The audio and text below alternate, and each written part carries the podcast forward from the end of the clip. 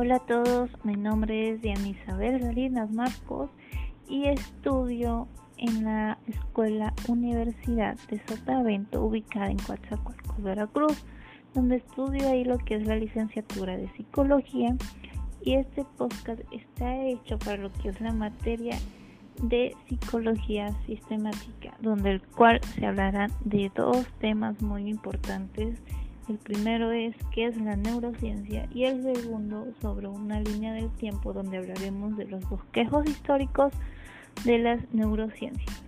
Empezaré a hablar sobre el primer tema. ¿Qué es la neurociencia? Para mí es una, un estudio que se encarga sobre el estudio del sistema nervioso, donde todos sus aspectos nos hablan de cómo podrían ser sus estructuras, y también con el fin de acercarnos a la comprensión de que regulan el control del sistema nervioso y sobre el comportamiento del cerebro. Siento que su propósito principal es entender sobre la acción humana. Este también nos habla sobre los procesos físicos que explican al menos en parte en muchos fenómenos psicológicos. Su estudio nos ayuda a entender cómo funciona el cerebro, nuestros sentidos y las estructuras de nuestro cuerpo que permiten la existencia de estados de ánimos y sentimientos. La neurociencia yo siento que no solamente es el estudio de cómo se desarrolla, sino sobre la estructura, sobre qué hace. El, neurocientífico se centra en el cerebro y su impacto en el comportamiento y las funciones cognitivas. Sin embargo, también investigan sobre qué sucede en ellas, como en las personas que tienen trastornos neurológicos, psiquiátricos o alguno en el neurodesarrollo. Esta normalmente siento que ha sido tradicionalmente clasificada como una subdivisión de la biología, pero en realidad siento que se trata de una ciencia interdisciplinaria donde está relacionada estrechamente con otras disciplinas como es lo, las matemáticas, la lingüística, la ingeniería, la informática, la química, la filosofía, la psicología o incluso lo que es la medicina. Otra de las preguntas que viene aquí es cuál es el objeto de estudio de las neurociencias. Y siento que también es entender lo que es el funcionamiento de la mente humana y que también su función es, estudiar las funciones de las estructuras, la función de la química, la de la farmacología y la patología del sistema nervioso. siento que su estudio es biológico en el cerebro, es que es como una área multidisciplinaria, que esta abarca muchos niveles de estudio, desde puramente la molecular hasta específicamente conductual y cognitivo. Mm, pasando por el nivel celular más que nada. También siento que su objetivo es sobre hablarnos sobre lo que es el sistema nervioso y sus procesos que llevan al desarrollo desde su formación antes del nacimiento hasta la muerte. Intenta darnos sobre todo una respuesta al problema de las enfermedades neurológicas como es el Alzheimer o el Parkinson o la esclerosis múltiple para poder frenar su propagación en el cuerpo una vez iniciada esta enfermedad. Yo siento que esa es una de sus tantos objetivos. otra pregunta que aquí viene muy en claro es ¿qué pienso yo o qué pensamos sobre por qué la neurociencia se vincula con la psicología? Yo siento que este es un hecho psicológico que es el resultado de diferentes de relaciones, como lo es la comunicación y el funcionamiento de las distintas partes de nuestro cerebro. Y siento que la psicología trata de estudiar y comprender el porqué del comportamiento humano, lo cual la neurociencia es casi lo, lo mismo, solo que esta se basa más en lo que es la mente, el cerebro, las partes, las estructuras. Mm, y esta está como que más basada en lo que es la biología pero siento que tiene mucha relación, ya que ella, lo que es la neurociencia es una igual que muchas disciplinas modernas, es altamente interdisciplinaria. Esta está conectada, por supuesto, con lo que es a la biología, porque el cerebro es un órgano biológico y con la psicología también siento que están conectados porque el cerebro es el que produce el pensamiento y los sentimientos y siento yo que tanto la psicología como la neurociencia están conectados por el hecho de que ambos buscan tener un bienestar en lo que es la salud mental. Bien, ahora este quiero hablar sobre cómo ha ido evolucionando lo que es la neurociencia hasta la actualidad. Siento que está lo que es la neurociencia ha evolucionado mucho por el hecho de que ya más este áreas se han abierto a aceptar porque esta no simplemente se basa en la mente para otras carreras. Por decir siento que esta también se involucra con la informática porque el cerebro implementa algoritmos para resolver problemas como también otra podría ser lo que es la filosofía, porque no estamos muy seguros de qué es la conciencia y el libre albedrío o muchos otros términos que usamos sin una base concreta y siento que esto nos ayuda como que a pensar más. Siento que a lo largo de estos años se ha visto más resultados gracias a, ella, este, más más resuelto los que son los trastornos, este, el porqué de ciertas cosas. Bueno, este, ahora quiero hablar sobre otro tema que es sobre la línea del tiempo que había comentado en un principio. quiero empezar primero con lo que es el año 200 al 120 antes de Cristo. Este, esto fue el primero que yo puse porque siento que se habla sobre el bueno no siento habla sobre el parálisis areteo de la copodicia.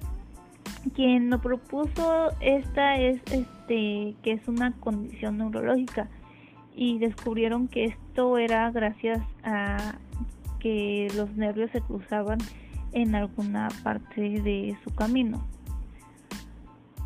y ahí vamos hablando sobre otros temas como por decir que los dos partidos equipos más importantes en lo referente a la medicina fueron este salieron en lo que es el año 1550 antes de Cristo.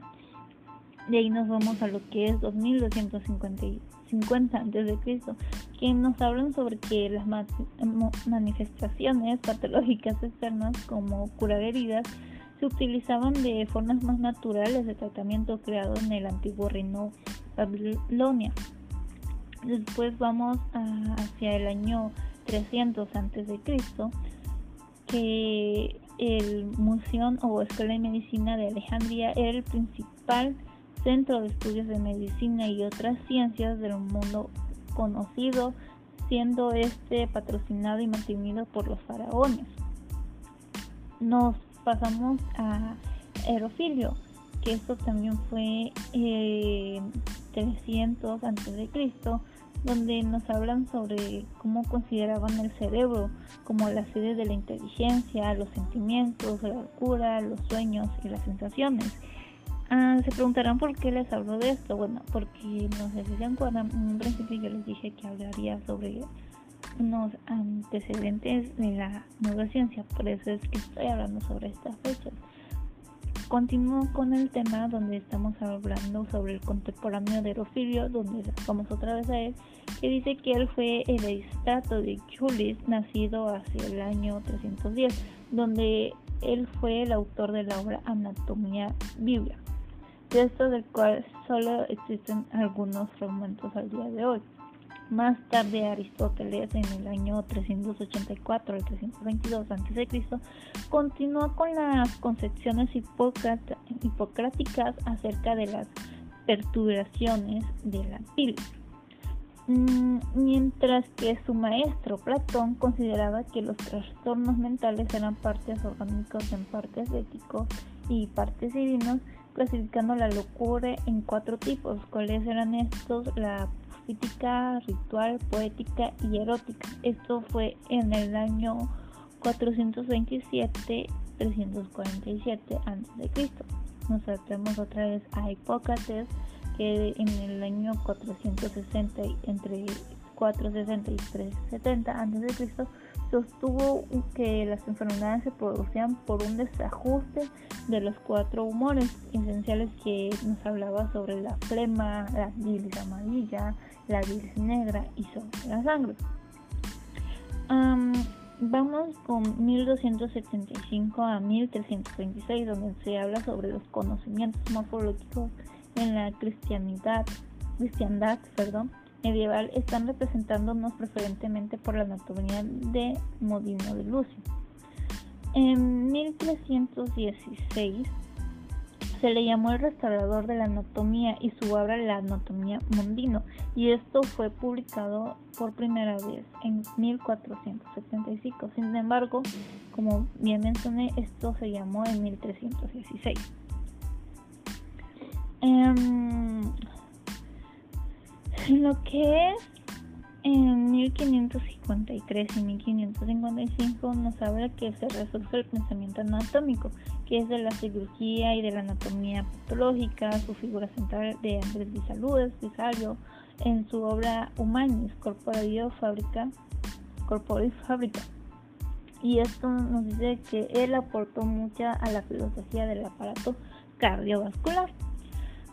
De ahí nos pasamos a otras grandes obras que es sobre las obras de anatomía del cerebro que fue por Thomas Willis y neurografía universal que esto fue ya no más para acá en 1664 y nos dice que la neuroanatomía tuvo grandes aportaciones de imágenes de, estructuras hasta en ese entonces desconocidas. De ahí pasamos a las hipótesis que posteriormente se confirmó en 1709 después de Cristo, cuando se observó directamente en la deusación de los fascículos pirámides en el bulbo raquídeo. Y es interesante ver cómo nos hablan sobre todas estas fechas, sobre cómo se fueron inventando libros sobre neuroanatomía, neurociencia, medicina y cómo fue evolucionando cada vez poco a poco lo que es la neurociencia, ya que al principio, como pueden ver de la primera fecha, no se hablaba casi mucho. Bien, este nos vamos a lo que es en el siglo XVII, donde dicen que Wisdom, Heister, Monroe, Sommering, Bonnet, Big, Big Hayer y en 1757 reconoció lo que es la necesidad de la existencia de los nervios para la percepción de la sensibilidad. Nos pasamos a 1824 y 1888, donde dice que Paul Broca le dio a las, a las enfermedades un valor simbólico, porque su comprensión preveía el conocimiento sobre la localización de centros superiores. Vamos a 1852 y, entre 1934, donde nos hablan de que la teoría celular se completa y aún así no se había complicado el estudio de las células del sistema nervioso, o sea, como que todavía ahí no, no investigaban del todo.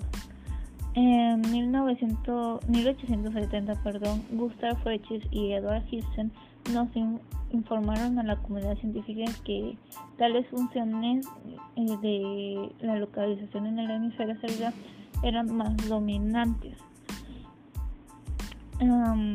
De ahí nos pasamos a 1866, donde Carl Wilkins describió otro tipo de afasia en la cual existe un fracaso en la comprensión del lenguaje y no en el habla. Esta lesión decía que era cortical y se ubicaba en la parte posterior del lóbulo temporal, donde se une con los lóbulos que es el occipital y el parietal. Y ahí nos hablan en 1897 donde descubren el término sinapsis, que es sobre las terminales nerviosas. Para 1906, mm, este, lo que es Camilo Giorgi Ramón y Cajal recibieron un premio Nobel en Medicina por su reconocimiento al trabajo sobre lo que es la estructura del sistema nervioso. Para 1912, Cajal elaboró lo que es la teoría neuronal y es este, desarrollada intenciones especiales para el sistema nervioso utilizando lo que es el nitrito de plata, de plata reducido. Ah, y pasamos con lo que es la última fecha, que dicen que tales hallazgos fortalecieron lo que es la concepción neuronal de Ramón Cajal, plasmado en 1955 con el desarrollo del microscopio electrónico al momento de que Robertis, Bennett y Palay ampliaron el conocimiento de los contactos neuronales, esclareciendo elementos básicos como es lo que es vesículas sinápticas y sus neurotransmisores.